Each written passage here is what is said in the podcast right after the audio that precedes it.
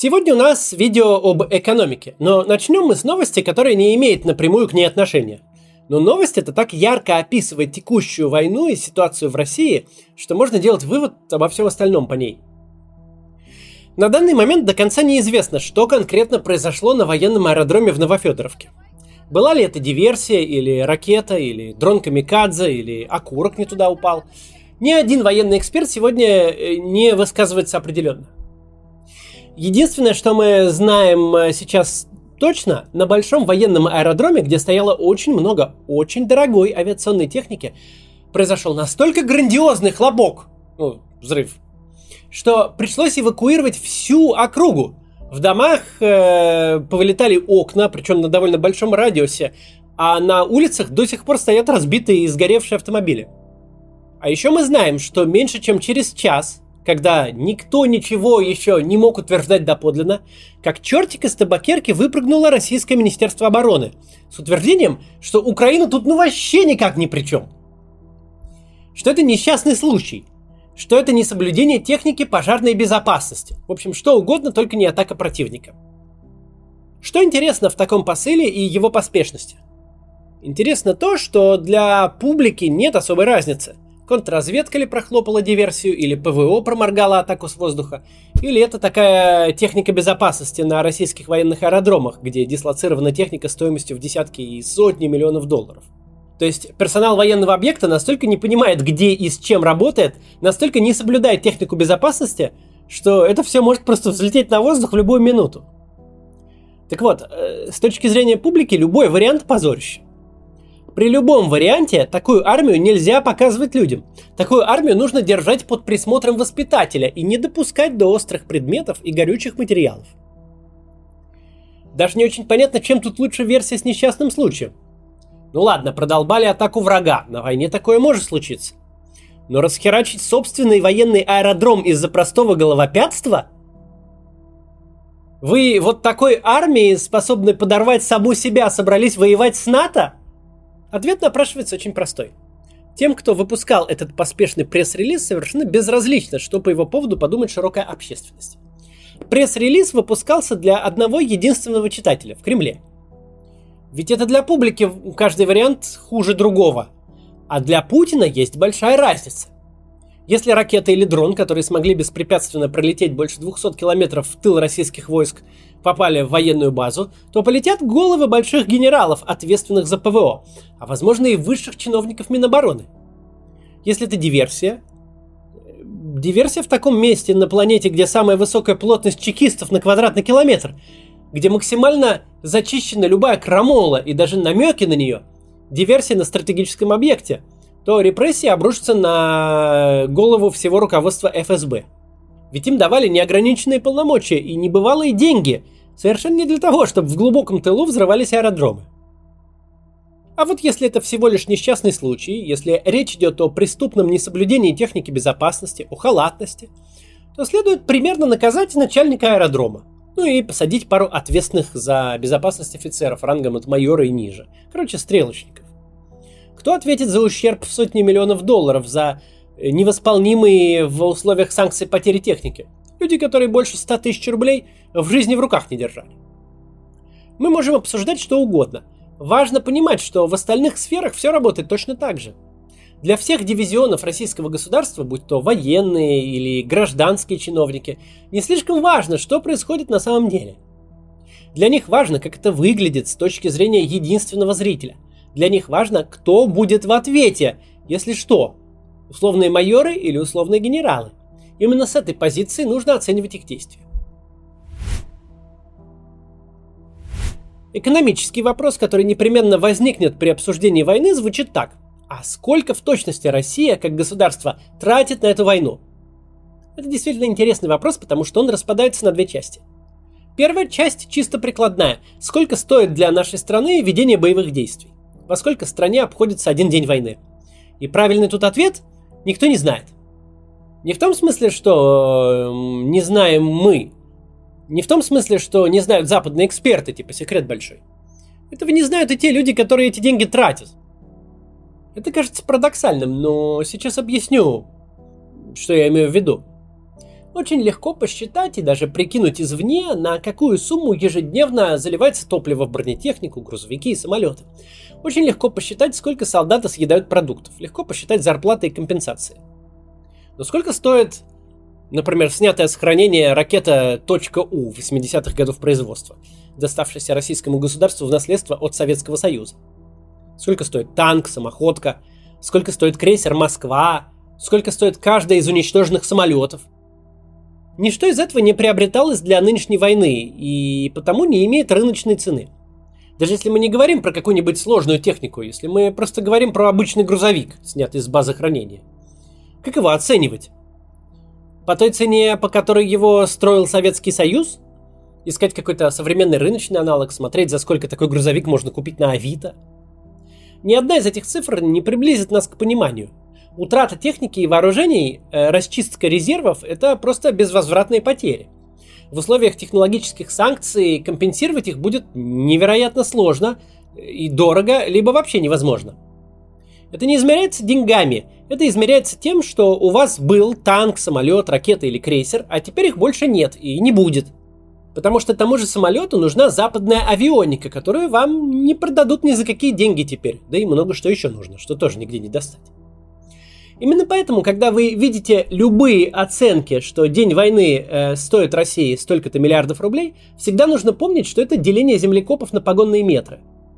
Даже если бы не было санкций, даже если бы не было изоляции на производство только военной техники, потерянной России, за последние полгода ушел бы не один десяток лет – ведь сегодня выжигаются резервы, которые накапливал Советский Союз, самая милитаризированная экономика мира в течение почти полувека.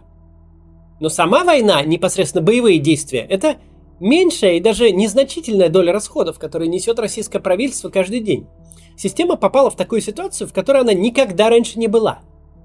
Владимир Путин и все его политическое окружение выросли из кризиса 1998 года – Владимир Путин своими глазами видел, к чему ведет безответственная бюджетная политика. И из этого сделал не самый адекватный вывод. Пока у государства есть деньги, можно делать плюс-минус что угодно. А вот утрата финансового ресурса – это конец. Это прямой путь к утрате власти. За 23 путинских года изменилось многое или почти все, но один принцип остался незыблемым. Во главе экономического блока правительства всегда стояли компетентные люди, и перед ними стояла задача вести максимально жесткую, максимально консервативную финансовую политику. Как можно меньше тратить, как можно больше сберегать и откладывать в резервы. Неважно, что происходит с экономикой в целом, неважно, что она 10 лет как в стагнации. Профицитный бюджет, э, превышение доходов государства над расходами – это успешная экономическая политика в путинской России. Россия единственная развитая экономика, которая в период пандемии COVID-19 умудрилась не просто не потратить свои резервы, но в полтора раза их увеличить. А сейчас та самая система, которая больше 20 лет выстраивалась под экономию и сбережения, должна рывком наращивать свои расходы, причем буквально каждый день.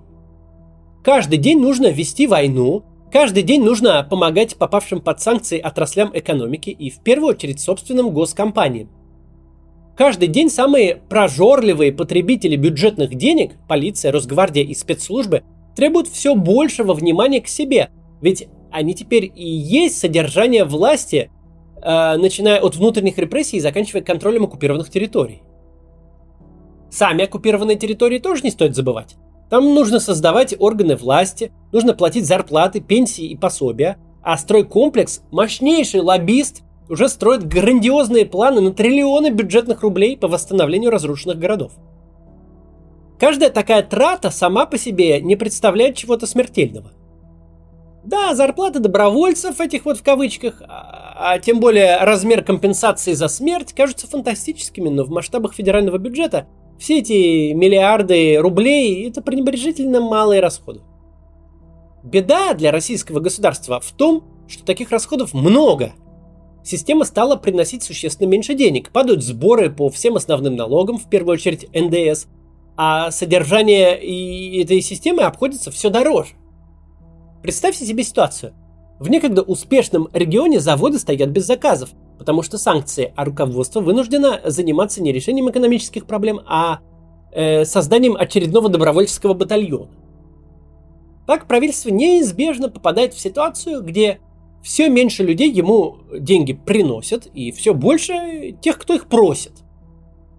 Система не получила одного большого удара, но получает миллион мелких порезов. Теперь у нас военная экономика. Она не приносит доходов, но постоянно требует все новых расходов. До декабря этого года у российской экономики есть мощный допинг – нефть. С ней случилась парадоксальная ситуация до смеха. Ровно из-за того, что российская эмбарго объявлено на декабрь, все европейские потребители нефти сейчас стараются забить свои хранилища нефти по кромку, подготовиться к дефициту. В результате Россия не просто м, продает радикально больше нефти, но продает ее очень дорого, и доходы взлетели. Но эта ситуация конечна. В декабре Россия лишится 90% своего нефтяного экспорта в Европу, то есть примерно половины от своего общего экспорта. Лишившись европейского экспорта, Россия будет вынуждена продавать нефть третьим странам с большим дисконтом, просто потому что не останется альтернативы. Есть правило, чем дольше война, тем она дороже. Все больше нужно тратить на поддержку пострадавших отраслей, а следом зависимых от этих отраслей регионов. Растут расходы на полицию и спецслужбы, а э, с доходами мы точно знаем, будут проблемы. К чему мы приходим? Мы приходим к тому, что российское правительство, которое состоит из квалифицированных, в общем-то, людей, понимает, что гуляет на последние деньги. Что денег больше не будет. Что очень скоро появятся серьезные бюджетные проблемы. Почему они себя ведут так, как ведут? Почему российские власти упорно продолжают делать вид, что ничего не случилось? Что все идет по плану и впереди не ожидается точка, в которой расходы очень резко превысят доходы? Ответ в самом начале ролика. Совершенно не имеет значения, что происходит на самом деле. Все органы власти в России жестко мотивированы приносить хорошие новости Владимиру Путину. Никто не планирует на год или даже на месяц вперед. Все огромное государство ведет себя как человек, который берет микрозаймы. Если сегодня все хорошо, значит хорошо и будет. Это феномен информационной автократии, которая начала войну. Система теперь вынуждена производить впечатление не столько на публику, сколько на саму себя. Проблемы, безусловно, будут. Но не сегодня, а потом. В том потом, в том будущем, которое и без того ничего хорошего не сулит. Нынешние проблемы другого толка. Мы можем или не можем сегодня принести начальнику хорошую новость. Если мы можем, то несем те проблемы, которые накапливаются и которые неизбежно рухнут на голову, они за пределами горизонта планирования. Не надо об этом думать. Надо думать о том, чтобы сегодня не лишиться должности и не сесть. Как будет выглядеть страна, которая лишилась сырьевых доходов, увязла в все более дорогостоящей войне? Мы не знаем как. И не знают те, кто эту власть составляет. Мы пытаемся об этом думать. Они делают все, чтобы не думать об этом чтобы просто жить день за днем. В этом вкратце и состоит российская экономика войны. Конкретные цифры не имеют значения. Имеет значение то, что квалифицированные люди стараются забыть о том, что завтра обязательно настанет. Вряд ли это приведет их к чему-то хорошему. Перед тем, как попрощаемся, у меня э, вышло интервью со мной у э, Шихман в программе «А поговорить». Посмотрите, мне кажется, интересно получилось. Я там даже спел плохо, если что. Ну, как умел. В общем, все. До завтра.